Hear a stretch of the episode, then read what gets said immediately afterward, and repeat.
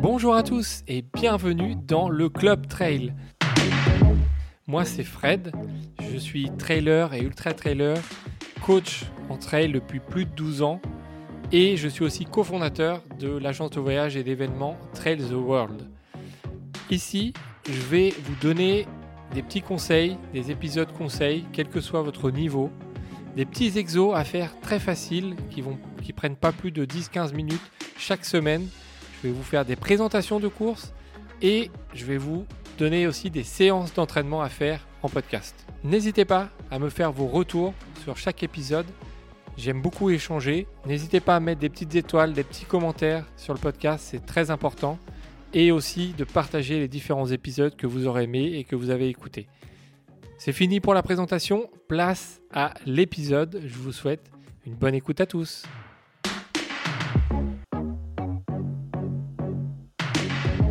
Bonjour à tous et bienvenue dans ce nouvel épisode. Aujourd'hui, je vais vous expliquer comment bien préparer les descentes en trail. Voilà, c'est une question aussi qui revient souvent et c'est euh, très important. C'est très important, vous allez tout de suite comprendre pourquoi. En trail, on parle souvent de dénivelé positif quand on annonce un trail, mais qui dit positif dit négatif. Et le négatif, va beaucoup plus vous prendre de force musculaire que le dénivelé positif. Donc ça, c'est une donnée à prendre en compte et il faut forcément l'intégrer dans, votre entraînement. Il faut peut-être faire des entraînements spécifiques ou quelques exercices selon l'endroit où vous êtes, ce que vous pouvez faire, mais euh, c'est très important. D'abord, les bases techniques pour la descente. Euh, vous avez peut-être déjà euh, vu, entendu, lu ça, beaucoup de coachs, magazines l'abordent, mais c'est important de le rappeler, quelques bases à bien adopter pour bien descendre. Déjà, ne pas être trop en arrière. Il faut penser à avancer vos épaules et le bassin. Pourquoi? Parce que c'est pour les appuis. Si vous êtes trop en arrière, les appuis vont fuir, vous allez être moins, beaucoup moins à l'aise. Et d'ailleurs, en parlant des appuis, il faut être un peu plus bas sur les appuis. Vraiment euh, comme si euh, vous, vous, marchiez ou vous couriez euh, un petit peu les genoux fléchis, un petit peu vraiment en, en fléchissant les jambes. Et il faut que le bassin soit au-dessus des appuis pour un maximum de stabilité. Après, il faut augmenter la cadence de pas. Quand le terrain est un peu plus technique, un peu plus pentu, il faut faire des petits pas un peu plus vite. Plus vous faites des petits pas, plus vous les faites en fréquence, moins vous avez de risque de glisser. Ça, c'est important, c'est ce que je dis souvent, hein, d'ailleurs, dans des stages trail, euh, dans des coachings, euh, ça, revient souvent, c'est les petits pas, petits pas, petits pas. Oui, parce que c'est important. En fait, plus vous faites des petits pas, plus euh, le temps d'impact au sol sera court, plus vous allez changer de pied, alterner les pieds, et donc moins vous allez avoir le temps de, glisser, de vous tordre la cheville. Ça, c'est des choses qui sont assez vitales hein, euh, quand, on court et donc euh, quand c'est technique. Quand c'est moins technique, quand c'est du faux plat, là, on peut, on peut laisser aller. Mais en tout cas, euh, pensez bien à augmenter votre cadence de pas. Et ça, c'est important. Regardez loin, devant, afin d'anticiper les difficultés. entre 1 mètre, 2 mètres, voire plus, hein, beaucoup plus loin. C'est important, pourquoi? Parce que si vous regardez vos pieds, vous ne savez pas où est-ce que vous allez les pouvoir les mettre, les pieds. Et donc, vous ne pouvez pas avancer, par définition. Donc, c'est important d'anticiper. Votre cerveau enregistre les informations. Dites-vous bien, entraînez-vous, hein, augmentez, mettez-vous à 50 cm, 1 mètre, 2 mètres. Faites ça progressivement, mais vous allez voir que le cerveau enregistre. Si vous marchez, même faites-le en marchant, hein. euh, vous marchez, vous regardez au loin, vous avez un caillou, vous fermez les yeux, vous avancez et vous savez plus ou moins où est le caillou. Le corps, la tête, les yeux enregistrent tout ça. Donc vraiment, prenez l'information avant et ne regardez pas vos pieds parce que là, forcément, vous n'allez peut-être pas tomber, mais vous n'allez pas avancer très vite vu que vous n'avez pas l'information de ce qu'il y a comme terrain avant. Aidez-vous des bras pour trouver l'équilibre. Ça aussi, c'est important. Euh, il faut vous aider. Regardez une vidéo de Kylian Jornet, vous allez voir ses bras en descente. Ça ressemble pas forcément à grand chose, c'est en train de voler, ça bouge, mais tout ça c'est pour l'équilibre. Donc il faut, n'hésitez pas à vous en servir, vraiment les bras légers et pas, euh, pas les mettre le long du corps, les, pas les crisper, euh, essayer de les, relâcher vraiment pour, pour vous aider. Ça c'est important aussi. Pour la pose de pied, idéalement il faut euh, se mettre un peu sur l'avant-pied ou essayer de poser le pied à plat pour être le plus réactif possible, vraiment pour changer le plus vite possible de de, de, foulée, d'appui. Deux pieds, droite-gauche, droite-gauche, les petits pas, on en revient euh, à ce que je disais tout à l'heure. Et ça, ça vous empêchera de glisser, de vous tordre la cheville. Voilà, c'est des petites choses euh, qui, sont, euh, qui sont importantes. Alors, c'est compliqué, hein, vous n'allez pas sortir tout de suite là après le podcast et essayer de tout faire. Essayez, entraînez-vous point par point, de semaine en semaine pour essayer de progresser. Mais, mais voilà, c'est des petites choses qui sont importantes. Ensuite, quand on parle de descente, vous avez peut-être entendu euh, parler de, ce, terme qui est de la, casse de fibres. Effectivement, on ne va pas rentrer euh, dans, les gros détails euh, de, musculaires de, de la descente, de l'anatomie, mais un muscle, c'est composé de plusieurs fibres, et les fibres sont composées de plusieurs myofibrilles, qui sont elles-mêmes composées de myofilaments. En fait, voilà, bon, dites-vous que dans un fil, il y a d'autres fils, qu'il y a d'autres fils et d'autres fils. Voilà. On résume comme ça. La descente, c'est traumatisant. Il faut prendre ça dans le, dans le bon sens du terme, hein, si on peut dire ainsi. Hein. C'est-à-dire que ça demande un gros travail aux muscles. Et qui dit gros travail dit mettre, un peu plus de temps à récupérer et à s'en remettre. Il y a trois types euh, pour faire simple, hein, euh, essayez de vous résumer ça le plus clair possible. Il y a trois types de contractions musculaires. Il y a la contraction concentrique. C'est une contraction qui se fait volontairement. Si vous rapprochez, euh, ça rapproche les fibres musculaires entre elles. Par exemple, vous êtes assis sur une chaise et hop, vous voulez vous lever. C'est un mouvement que vous allez faire volontairement. Vous êtes assis, vous avez envie de vous lever, hop, vous poussez, vous montez et, et vous allez vous lever. Les muscles euh, se contracte et se rapproche pour faire le mouvement. Il y a la contraction isométrique. Il s'agit d'une contraction sans mouvement. Par exemple, tenir quelque chose à bout de bras avec un angle euh, au niveau du coude, ne plus bouger, euh, faire du gainage statique, faire la chaise contre le mur. Voilà, ça c'est des mouvements isométriques. Isométriques parce que ça ne bouge pas. Vous êtes dans une position déterminée et vous ne bougez pas. Il y a la contraction excentrique. Et là, c'est une contraction qui se fait en retenant un mouvement. Par exemple, euh, si vous mettez sur une jambe debout et que vous fléchissez jusqu'à descendre tout en bas le plus lentement possible, là, vous allez vous retenir et vous allez devoir freiner votre corps. Pourquoi? Parce qu'il y a l'attraction terrestre et que euh, bah, il faut retenir pour pas tomber. C'est ce qui va nous concerner quand vous allez descendre. Quand vous allez descendre, ce n'est pas un mouvement volontaire, c'est vous allez poser un appui, il va falloir retenir le mouvement pour pas vous écraser au sol et tomber comme, euh, comme ça arrive souvent.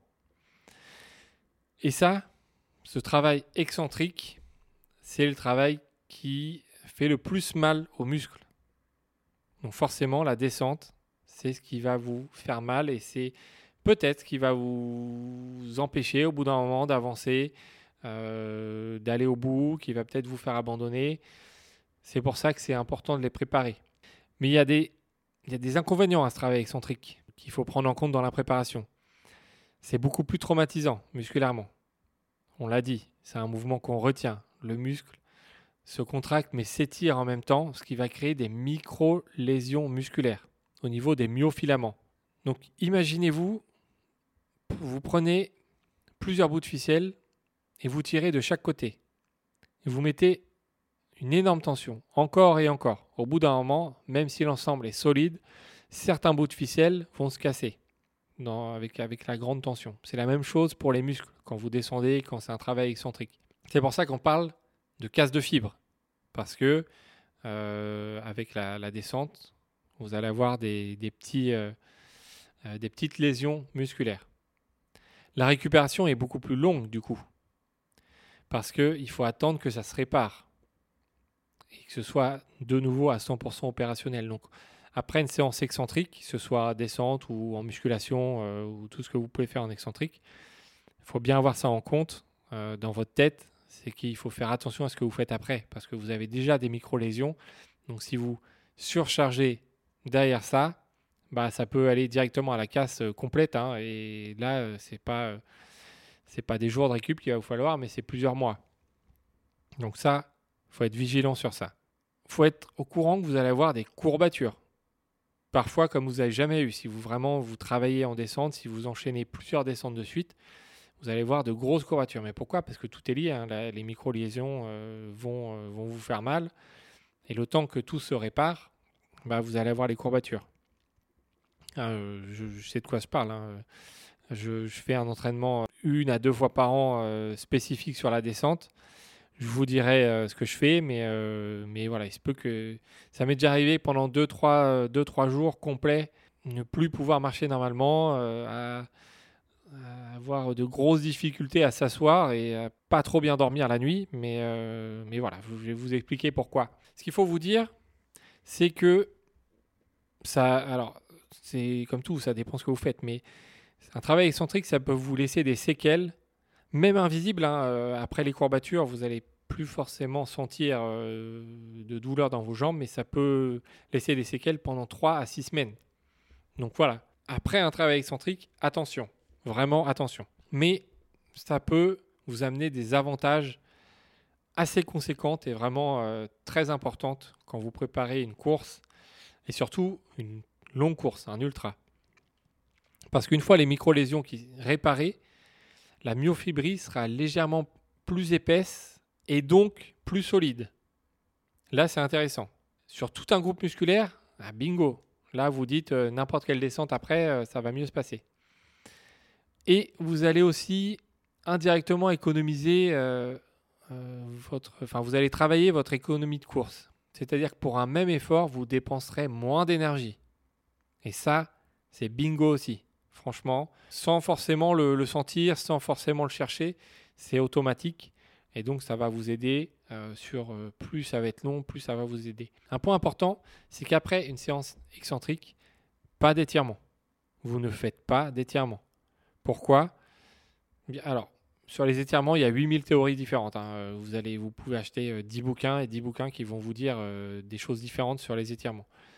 Ce qui est sûr, c'est qu'après une séance excentrique, vous allez avoir cassé de la fibre, hein, schématiquement et comme l'expression le veut, vous allez casser de la fibre et donc, si vous étirez, eh ben, vous allez accentuer cette casse, forcément puisque vous allez tirer sur une ficelle qui est déjà abîmée, et eh ben, qu'est-ce que vous risquez? Bah, Vous risquez de casser la ficelle entière. Donc il faut éviter les étirements juste après, et même pendant les 2-3 jours, hein, quand vous avez des courbatures, et même un petit peu après, évitez les étirements. Avant, ce qui est bien, ce qu'il faut faire, ce que peu de gens font, c'est faire de la préparation physique avant le travail de descente.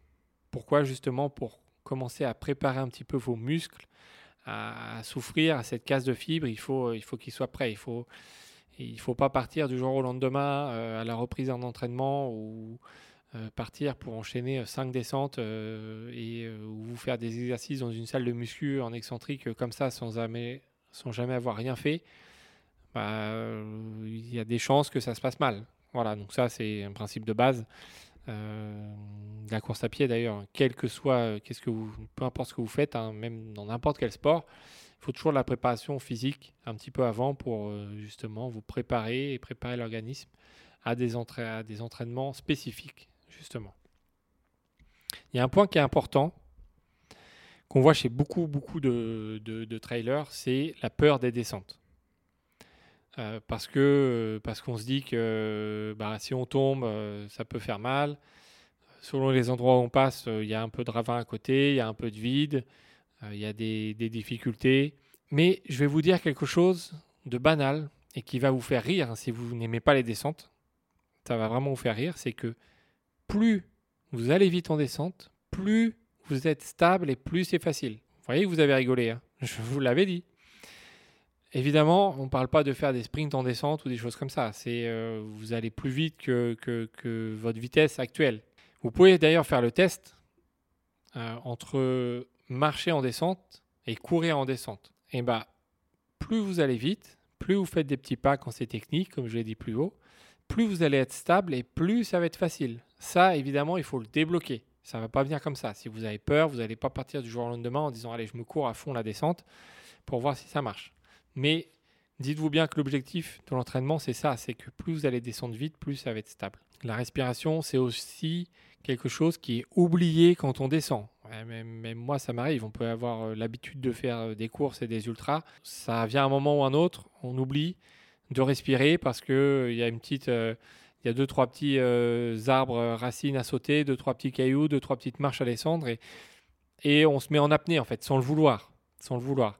Bah, sauf qu'à faire des apnées, apnées, apnées, même si c'est des microsecondes, au bout d'un moment, le, le, corps manque d'oxygène pour, amener euh, justement euh, tout ce qu'il faut aux muscles. Et là, euh, bah là, vous allez avoir un point de côté. parfois, mon exemple, hein, tout simplement, hein, j'ai beaucoup plus de points de côté en descente qu'en montée. Donc, pensez-y à bien respirer. C'est un petit, conseil en plus. Encore une fois, hein, vous n'allez pas pouvoir mettre tout en application tout de suite. Mais point par point, vous allez y arriver et ça va vraiment vous aider. Après, quand vous êtes sur des courses longues, un petit conseil. Quand vous êtes en descente sur un ultra, courez la bouche fermée. Pourquoi? Parce que vous allez voir que la respiration sera un peu plus naturelle, ça va se faire par le nez. Et du coup, vous allez vous sentir obligé de respirer un peu plus et vous allez peut-être faire moins d'apnée que, euh, que si vous courez euh, la bouche ouverte et que voilà, vous essayez de, de retenir votre respiration à chaque fois, à chaque petit saut, etc. Voilà, c'est testé, approuvé, hein, c'est pour ça que je vous, vous, le conseille. Voilà un petit peu pour les, les, conseils pour essayer de mieux descendre. On reviendra par la suite hein, sur. Euh, je vous proposerai peut-être des séances sur, sur les descentes pour, euh, bah, pour vous, vous, aider et vous préparer un petit peu dans la, saison. Donc euh, n'hésitez pas à me faire vos retours euh, sur, sur ces différents conseils. Et moi, je vous dis à très bientôt pour un nouvel épisode.